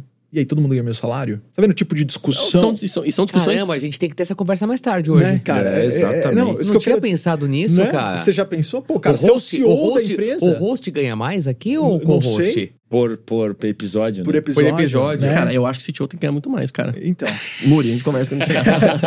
Mas, Mas é assim, isso, no cara, fim são- do são- dia, são discussões importantes, cara. E nós estamos falando sobre performance, não estamos falando sobre gostar mais ou menos e- e, tal, e- né? e tem um lance que, assim, nesse contexto, que eu acho que é importante em qualquer organização ter, independente da sociedade ou não, é que, cara, uma empresa é um organismo, né? Não adianta o coração querer achar que. A gente fala muito de coração, né? Mas, cara, na real, o coração não é muito mais importante do que o. Se pegou aí. Se pegou aí. do que o estômago, beleza? do que o Intestino estômago, grosso. velho, do É, que, o, ufa. sei lá, o fígado, entendeu? seu cérebro, mas cara. cara, mas nem, Whatever. mas nem toda função tem o mesmo glamour. Total. O próprio exemplo, o CTO, aproveitando aqui o Flávio, eu sempre falo, falo isso pro Muri, o Muri tá aí, ele vai lembrar. O CTO, ele tem um glamour, né? Então é tipo o coração, todo mundo fala o coração. E, cara, equilibrar isso é um grande desafio na organização. Porque, pô, peraí, sem um CFO, cara, tem mais CFO no mercado? Tem, beleza, tem mais CFO no mercado. Mas, cara, sem um CFO e sem Também não aquele CFO pé, lá né? no começo, parada não vai, entendeu? Sem ter um cara, tem bastante gente comercial, mais gente comercial, Sim, claro. daí depende da qualidade, mas cara, sem ter um bom cara conectado naquilo e no momento certo, né? Porque a gente tem que entender assim que dentro do, do- da evolução, dos anos de evolução do business da empresa, tem momentos que são Lógico. críticos, cara. Não é só injetar a grana, né? Que nem o Ricardo, né? Que a gente, você já contou isso, o Ricardo é sócio porque lá no começo ele falou, galera, seguinte, segura a grana de vocês, a Não, grana tá aqui. Deu um e puta segue conforto. a vida. Imagina, se, Claro. pô, se alguma coisa acontecer, a gente sabe que tem um colchão, tem um conforto. Não- Eu, eu brinco que a gente quase não usou essa grana, sabe? A gente usou pra comprar as primeiras coisas e tal. Claro, claro. Mas, cara, teve Tinha seu uma papel segurança no ali, né? momento Um em que ter um mais papel. tranquilo, né? Lógico, Claro. Lógico, É o cash is king, né? Como o pessoal fala. Mas, cara, isso é verdade que você tá falando, e eu acho que tem momentos também, né? É, a empresa vai evoluindo. De repente, momento você não vai ter um CFO, você vai ter um cara ali. Eu tô falando nesse sentido muito pelo, pelo Pelos papéis. CFO ser um sócio, Pelos né? né? Tipo, Perfeito. normalmente tem um, CFO, um, um sócio que acaba cuidando da Cara, parte administrativa, financeira. Eu tenho aprendizados também nesse sentido. Ho- Hoje, na minha percepção, os meus aprendizados é pessoas que você poderia contratar, eu não chamaria mais para ser meu sócio.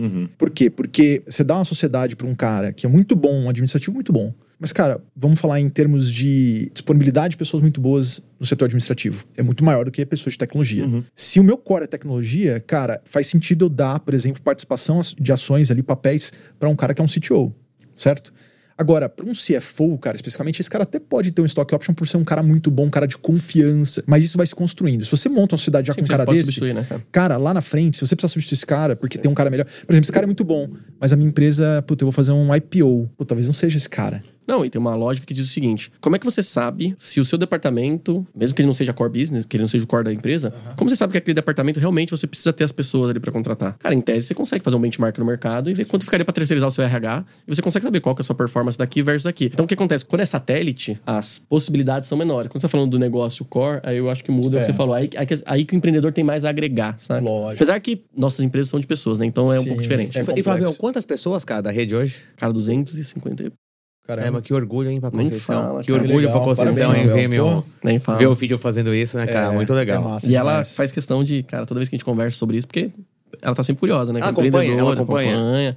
Acompanha até redes sociais, assim, que não é a dela, mas ela acompanha, Legal. ela vê, conta pra todo mundo. Que tal. legal, Eu- que sensacional. E eu fico orgulhoso pra caramba também, Lógico, né? pô. Mas, cara, ela tá sempre, sempre comigo ali, cara, acompanhando, perguntando. O que dá pra, né? O que tá dentro da alçada dela, a gente é. Igual a gente aqui, cara. Empreendedores Trocando conversando, ideia. entendeu? Negócios diferentes. E, e Flávio, nessa linha aí, cara, de meu, você tem tanta gente e você virou uma referência técnica também, né, velho? Você não é conhecido só lá da rede. Quem tá no nosso mercado aqui sabe, meu, Flávio é conhecido no mundo de cloud ali, né? Famoso. vocês estão dizendo famoso, aí, cara. você é famoso. AWS Ambassador, influencer, né? influencer. Vocês estão dizendo aí, 78 certificações da AWS, Nada, é. Não, cara, o cara ele já, ele já vê. Cara, ó, a AWS é o seguinte, cara, vocês não patrocinam ainda nossos episódios, mas ó, o Flavião fez questão de vir Vamos ver pra o MDF mostrar lá, logo. vamos ver o MDF Eu lá. arrisco a dizer que o Flávio não tem outro tipo de roupa, cara. Porque assim, todas as vezes Não, que de eu ba- olha vejo. de baixo, olha de baixo. Caramba! Mas vou te falar, Meu, de cara, eu- domingo. A cueca, a cueca. É, verdade, Ó, é encontro de domingo com as famílias, você foi com a cabeça da AWS? Foi, cara. Foi. Caramba, cara. Foi. Vergonha, velho. Foi de domingo, Cara, e a velho. Carol- de domingo. a Carol deixou, De- velho? Amor. Eu não sei, eu acho que ela desistiu. Acho que ela desistiu. Eu acho que ela- desistiu. ela- Mas vou te falar, cara. Eu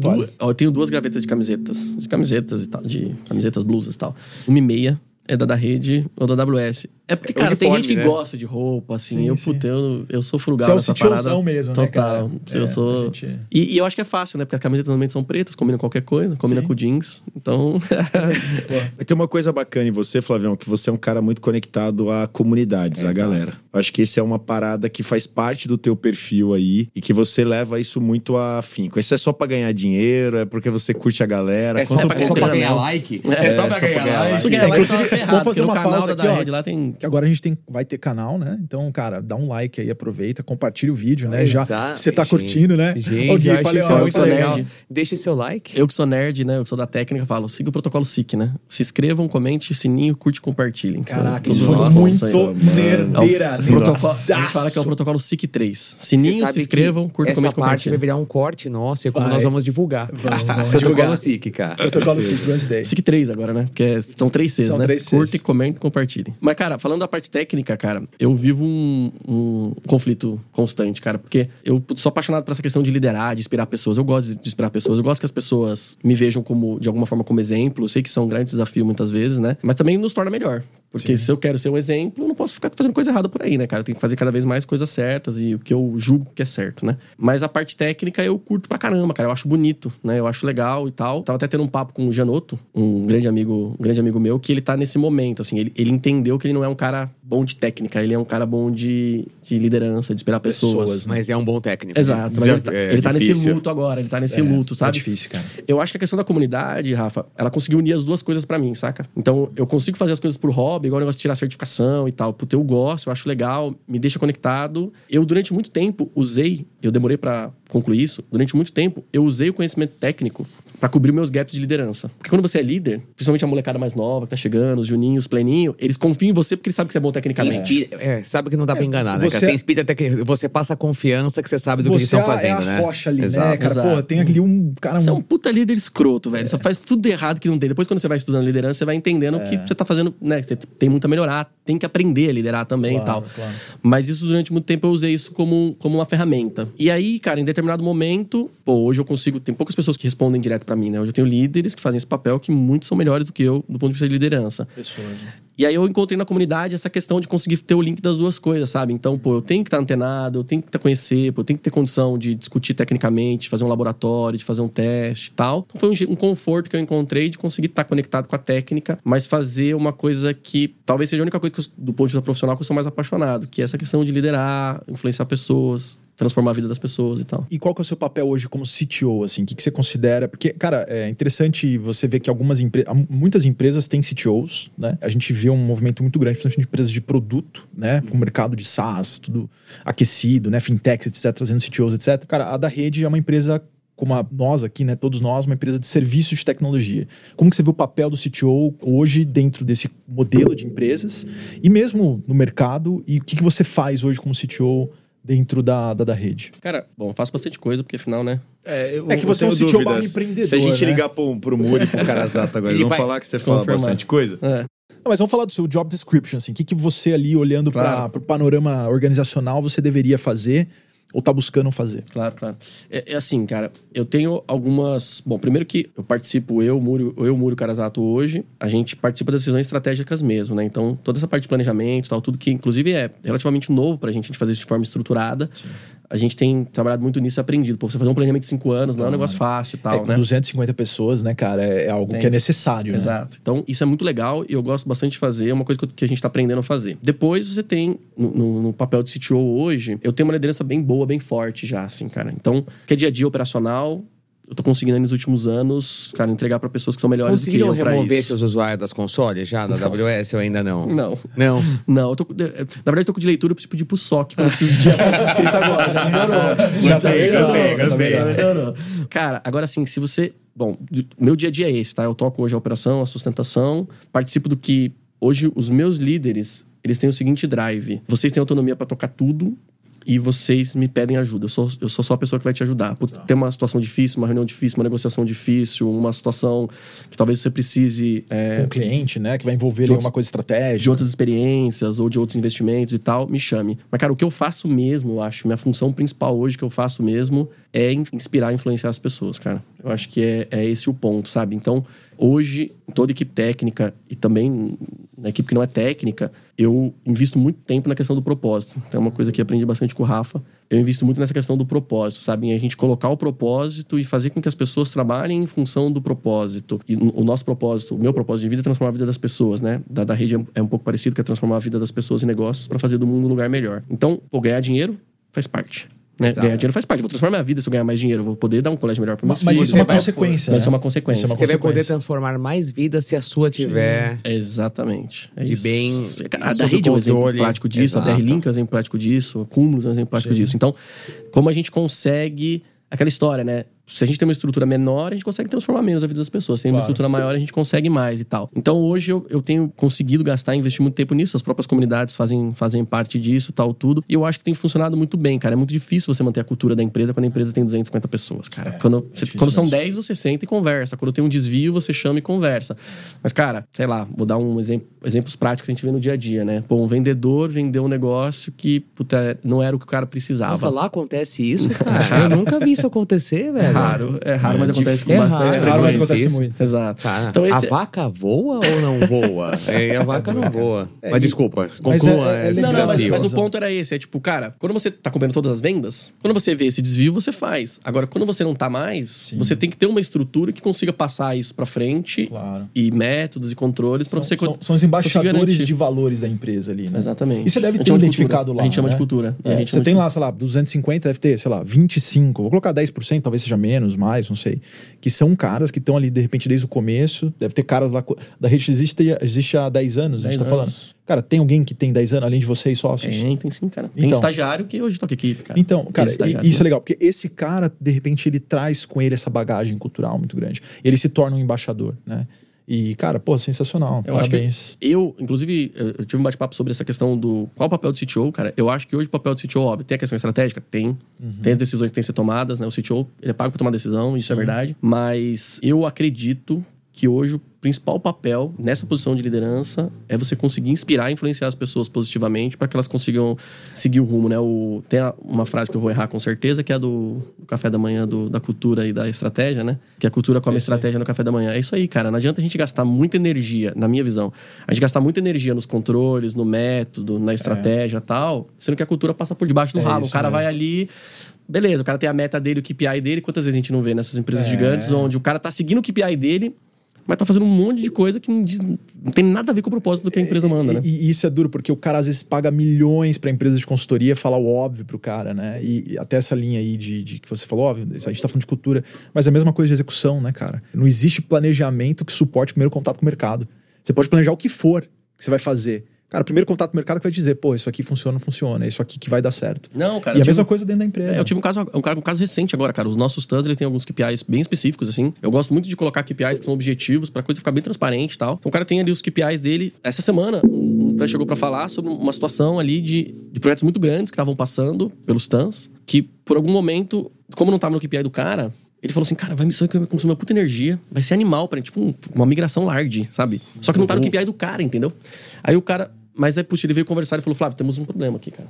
Qual que é o problema? Cara, eu fiz um projeto desse, foi animal. Eu gastei uma puta energia, quebrou tudo meus KPIs, porque eu gastei uma puta energia nesse cara. Só que pra empresa é melhor. Pra esse cara, vai ser bom, vamos né? ajustar o KPI, vamos fazer, vamos Claro. mudar, vamos melhorar. Então, assim, esses são exemplos de que de alguma forma tá, a mensagem tá sendo passada. Quando você chega nesse nível de maturidade, cara, que a pessoa entende que ela não tem que trabalhar pelo KPI, mas o KPI tem que ser uma tradução do que a empresa precisa, É isso. e ela trabalha pra mudar o KPI e não pra poder se ajustar a um KPI mal feito, é porque você atingiu um nível de maturidade bem legal. Entende? Mas é um desafio, É, porque é- às vezes a não pessoa é não, fácil. tem a maturidade. Às vezes a pessoa até tem a cultura, mas não tem a E- e às maturidade vezes de esse- conseguir É. tratar aquilo, né? Às vezes um cara tem, né? Mas É. o resto do time não Eu tem. acho que esse é o maior desafio, cara. É disseminar, né, A cara? heterogeneidade de maturidade O das jitter, pessoas né? dentro agora. Não tem- E às vezes o cara até jitter, né? desencoraja, né? O cara fala, pô, cara, pô, você vai arrumar mais trabalho pra você, velho. Não fala com o Flávio, não. Vai quebrar, o seu, vai quebrar os seus KPIs. Puta, cara, não faz Foca isso no não. teu. Entendeu? Entende? Isso e é natural que isso vai acontecer nas empresas. 250 Não, vai, pessoas, eu tenho certeza que na, da rede acontece. claro. A grande questão é, o que, a gente está fazendo? Como a gente está se movimentando para garantir que esse efeito seja o, menor possível e tal? Porque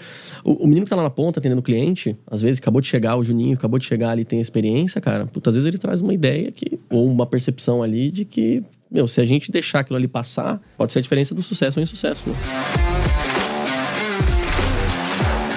Eu tô conhecendo melhor o Flávio agora, a gente já é melhores amigos agora. E friend, já conheci a mãe dele, inclusive, né? Toda a família, histórica. Mas você sabe que a gente trabalhou em projetos juntos, cara. Agora que eu tô lembrando. A Cúmulos da Rede fizeram Fizemos, uma dobradinha fizemos. num cliente. Com o Ságio, né? Com o Ságio na época, lá o É, Ságio tava lá. Cuidado época. com suas lembranças, hein, cara? Você não, Não. sabe se é uma lembrança boa Não, ou é não. boa, cara. Eu acho que foi Fez, positivo. fez, fez, fez. Positivo, inclusive. Caraca. É, olha, eu não, eu não quis falar o nome do cliente, né? Mas é. A gente foi, foi sem querer querendo, né? Aquele projeto que tem um NDA que não pode divulgar, né? É, cara, não falei o nome da Ah, empresa, mas, cara, foi, foi muito legal, foi muito legal o projeto. Inclusive, bem, bem lembrado, né, cara? Eu acho que esse é um caso que, por exemplo, até pra gente dar um recado muito legal pro mercado, porque a gente faz muita coisa junto, mas às vezes a galera não sabe, né? É porque Então, de todo mundo é a gente- concorrente, só que não, né? É, um Exato. competition mesmo. Exato, assim, dizer. competição. É. O- Esse é um exemplo que, pô, a gente devia ter feito um case público, mostrado pra todo Deveria. mundo que fizemos eu nem juntos, lembro, né? cara. Eu acho que talvez tinha alguma coisa muito forte de Microsoft. Eu não sei. é, eu não lembro exatamente. Era uma migração de Azure, é, migração de Azure pra AWS, a gente precisou de ajuda de vocês na parte de código mesmo. Ah. de tal, código, né? né? De, de dev. É, de .NET, né? .NET tal. Isso, é. E a gente fez junto, pô. Na verdade, É. a gente. Um Foi- subcontratou foi- a outra e tal. Sim, sim. Foi. A da rede pagou pra gente. Inclusive, deve ter nota emitida pra da rede. Ah, é? Você, é meu, você é meu cliente, então, me É, respeite. cara. Brincadeira. Muri, pra gente quanto custou esse projeto, Muri. ah, cara, era, foi, foi um projeto grande. E deu cara. certo, cara, deu super Foi certo. legal. A gente, pô, animal. Faltou a menção, talvez, né? No, em case público, a gente colocando que fizemos em conjunto. Sim. Ou, ou teve? Tá Não sei, cara. Não, acho que teve. Acho que teve. Mas enfim. Hoje eu entendo a escola da nuvem, a teu, o teu propósito. Já tinha entendido muito do Rafa, mas acho que hoje eu pude conhecer coisa que eu não sabia de você mesmo, cara. Desde do histórico, né? Do propósito que você tem, do propósito da empresa que você traz, né, cara? Não, e o Rafa, puxa, o Rafa é. um salvador aí, cara. Eu falo, eu brinco que ele é o salvador, porque na época que a gente começou a ideia, tal, tudo, que o Rafa trouxe e tal, eu tinha só aquela vontadinha, sabe? Aquela vontadinha. Um dia eu ia fazer. Faltava o push, Um né? dia eu ia fazer, mas, puto, o Rafa, genial, já veio, trouxe, puta, uma conversa aqui na autoconversa, já veio com o PowerPoint tudo pronto tal. Aí eu só precisei. E, e é legal. só só um rostinho bonito, né? É legal que os dois. Vocês conseguiram encontrar? Aí, aí veio você aqui. Eu tava esperando. Eu levantei e falei, porra, corta, Você velho. levantou a Corta bola, aqui né? pra Levantou. mim, velho. Foi isso que mudou tudo, cara. Mas- mas é legal Ana, você ver a obrigado história. por existir. Você vê a história do Flávio, cara, eu consigo entender mais ainda o lance do- da escola da nuvem, né? Porque pro Rafa tem um aspecto ali muito grande, né? O Rafa tem esse propósito e, cara, foi o cara que idealizou ali. Acho que tem muito esse lance da inspiração, né? Que veio dele. Mas, cara, você é um cara que, querendo ou não, passou por isso, né, cara? Você veio de uma situação, de uma família, né? Uma Você seria condição- um ótimo aluno da escola da nuvem hoje. Exato. Você tem um perfil socioeconômico do Você aluno lá da escola da atrás, nuvem. saca? muito tipo, provavelmente. seria é. provavelmente Teria que fazer a conta ali da inflação, mas muito Não, mas provavelmente. tirando a brincadeira de Brincadeira. fazer a conta, cara, hoje você, há 20 anos atrás, você seria o aluno perfeito que a escola da nuvem precisa, que é a pessoa Não. que. E meus colegas da Coab lá, quantos ficaram pra trás? Né? E A quantos, maioria, e isso, quantos até, na verdade, mais do que ficar pra trás, quantos não se envolveram em situações Exato. que de repente, cara. Não, o ficaram cara, pra trás na vida mesmo. Na assim, vida. de- ou o de cara coisas- ficou pra trás, ou o cara perdeu a vida, É talvez. isso aí, é isso aí. Não foram poucos, né? Pô, morava na Coab de Carapicuíba, né, cara? Tipo, Porque a, Barra a- pesadaça eu acho, lá, né? eu acho que uma parada legal nisso, porque eu sempre reflito nisso também, cara. É, até por ter escola pública e, e periferia de São Paulo e tal. Mas a pegada é assim: não é a questão da grana. A parada não é a grana. Chegar não é ter dinheiro e tal. totalmente não, cara. É porque, cara, assim, o mundo é o tamanho do mundo. O quanto você percebe que o mundo é grande. São as, a perspectiva, o crescimento em todas as vertentes Sim, da tua sim. vida. Como cidadão, como ser humano, como pai, como irmão, como. Cara, como tudo. Então, eu acho que, a, infelizmente, não é- isso tá diretamente relacionado com a evolução econômica, com a perspectiva que a pessoa tem, né? Então, tipo eu tenho, enfim, parte da minha família vive ainda na- nas mesmas regiões, né? Então a galera às vezes não entende o que, que eu faço, tipo, hoje. Porque, é, e acho que deve ser a mesma é coisa muito com vocês. da Ah, realidade é. também, né, Então, cara? é é só pra deixar claro que o que a gente tá dizendo aqui não é uma questão de, tipo, ter dinheiro, entende? Sim, não, sim. É só- não é dinheiro a parada. Mas é ampliar a visão Exatamente. do mundo, né, cara? Que, é- que é o que acontece quando você viaja. Por exemplo, você foi agora, né, pro Egito lá, né, dançar. São seis meses de sabático Seis meses tirou, sabático. Não, mas, cara, assim, é, Andar de mula. Anda de amplia mula. demais a visão, demais. você Exato, tem uma cara. visão de mundo muito mais. Não, você vira outra pessoa, cara. O Bill Gates certa vez falou, né, que a- ser rico não é, não é sinal de ter dinheiro, né? Ser rico é, é sinal de conseguir produzir riqueza. Ah, é e, isso aí. e a riqueza, a escola da nuvem é riqueza, cara. Nós estamos Claro, produzindo riqueza, claro. cara. Nós estamos produzindo de alguma forma, transformando a vida das pessoas pra fazer que a vida delas seja melhor. Transformar cara. 3 mil pessoas para que elas não precisem passar por todos os desafios que você teve que passar, que você felizmente teve, se deu bem porque você tinha uma estrutura familiar. Não, putz, sou privilegiado, como a gente falou. com a É, sua lógico. mãe, com o seu Quantos pai. não, né? Quantos não? Mas é que você tinha uma mãe que, cara, é uma mãe guerreira, né? Uma mãe que ali lutou e, e foi atrás e tal. Mas, cara, tem muitas pessoas às vezes que estão numa situação muito difícil. O pai tá preso, né? E, sei lá, tem um outro tipo de situação. A mãe Lógico. tem um pouco mais de limitação porque tem três, quatro, cinco filhos pra cuidar, né? Passo que sua mãe também teve bastante, né? A gente não Exato, pode negar. Ela teve nove, né? Cara, então. imagina. Mas assim, é só um Mas não ponto... deu colégio particular pra todos. Então, imagina o colégio particular pra nove. Ah, é, não, é escola. O cara Não, tem que escola. co- construir um colégio particular pros filhos. Não, na boa, consegui fazer isso para quatro, meu amigo. Você é louco, cara. É o que eu falo. Guerreiraços, assim. Não, não dá tal. nem para explicar. E entre nós quatro aqui, talvez eu seja o cara talvez um pouco menos envolvido com a escola da nuvem, né? A gente teve uma reunião, inclusive foi na semana que minha filha nasceu, né? Vamos lá, hein? Vamos lá, hein? Não, a gente já, Não, já, já, está, já está. já, está. de alguma forma eu tô envolvido, ainda não talvez oficialmente com algumas. é, minha filha nasceu na- no- um dia depois que a gente Ah, teve uma reunião Exatamente. e foi difícil fazer um follow-up, mas Por quê? por quê, né? O cara, o cara tá. O cara, eu tô quase dormindo a, minha esposa, perguntou: você vai gravar um podcast? Eu falei, não, tô indo lá pra São Paulo Só pra dormir. Porque, cara, Agora é a hora que você fala. na segunda o pessoal perguntou: pô, você veio trabalhar hoje? Eu falei, não, galera, eu vim pegar o puff ali, eu vou dormir aqui na sala. Mas assim, cara, um dos propósitos, vamos lá, a gente falou bastante disso no nosso primeiro episódio ali, o piloto, né? Qual que é o objetivo, o propósito do, desse podcast, né? E, cara, a gente tem alguns bem tra- traçados, e um deles é essa visão do ESG.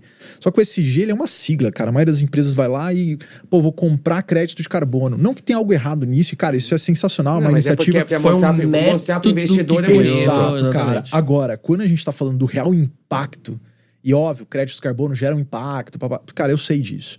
Mas, cara, o que vocês fazem, né? Eu tô apontando tanto o Flávio quanto o Rafa, o Gui também, né? Agora, Não, é pô, que eles são os é fundadores. que eles são fundadores. cara. Eu Você- também, lógico, mas todos nós aqui olhando pra esse aspecto do social do S, que é ampliar a visão de mundo para as pessoas, dar oportunidades para as pessoas mais vulneráveis. Cara, isso para mim é o verdadeiro ESG. E é isso que, na minha visão, é o que uma empresa deveria estar buscando, o real impacto no mundo. E não simplesmente colocar lá, "Ah, eu sou uma empresa ESG e, É, e tenho o- lá o- créditos de carbono de uma empresa X. Cara, às vezes nem sabe o que ele tá fazendo. Ele tá pagando lá um valor para uma empresa e nem sabe o que tá acontecendo. Né? É, mas- mas, acho que é aquele ponto, assim, sabe? Independente do motivo, se você tá fazendo bem, cara, beleza, empacotou de alguma forma e conseguiu fazer o bem.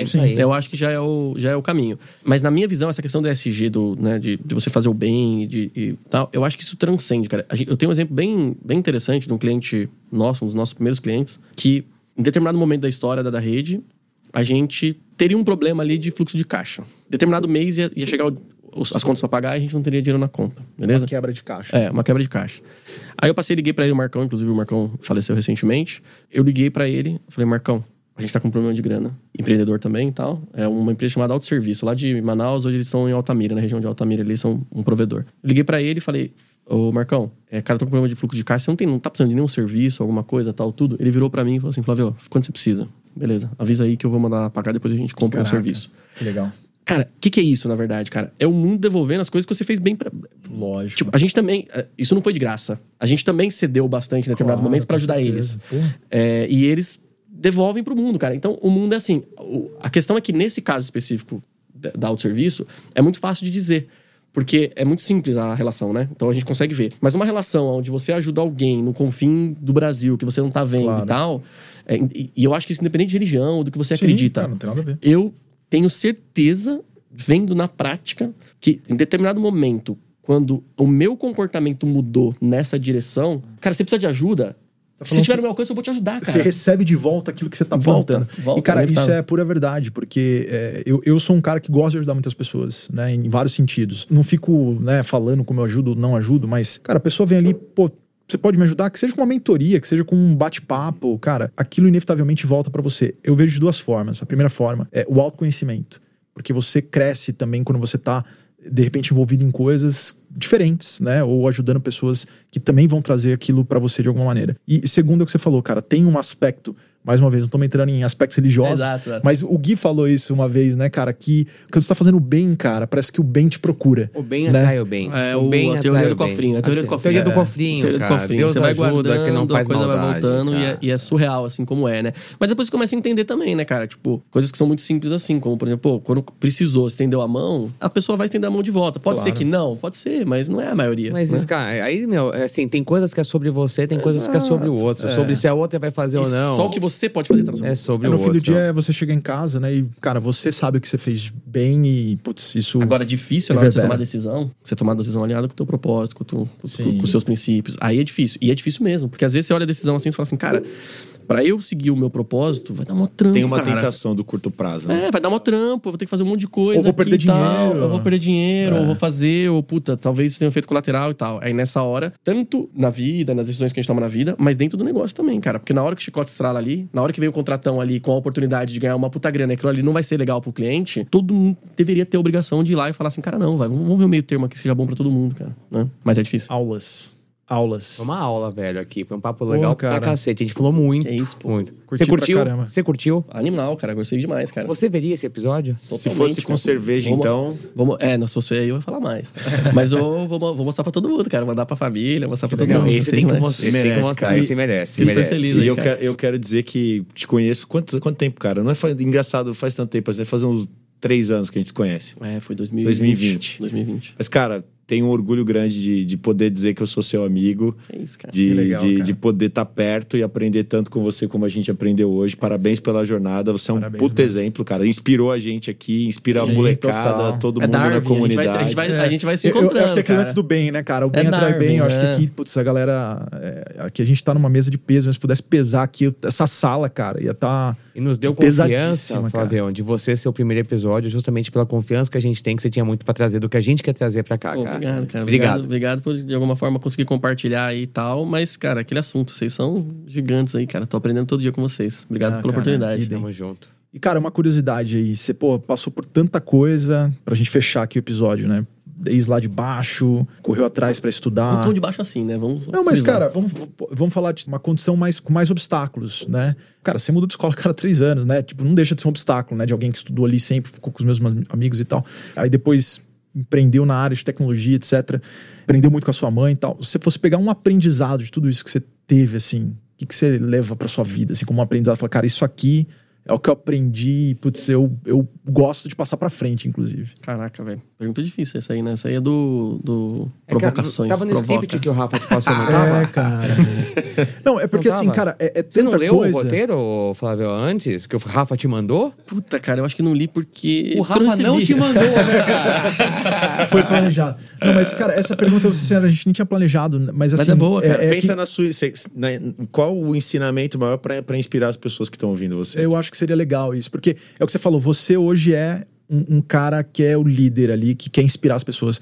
Que ensinamento que você deixaria ali? Cara, tipo, parece assim, cara, pensei bem aqui, parece clichêzão e tal. É tudo. sempre clichê Mas vamos falar de. É sempre coração. clichê. Vamos falar de coração, cara. Fazer o bem funciona, velho. Fazer o bem funciona. Na hora do, na hora do chicote, pensa no na hora que a coisa vai estralar, pensa no certo.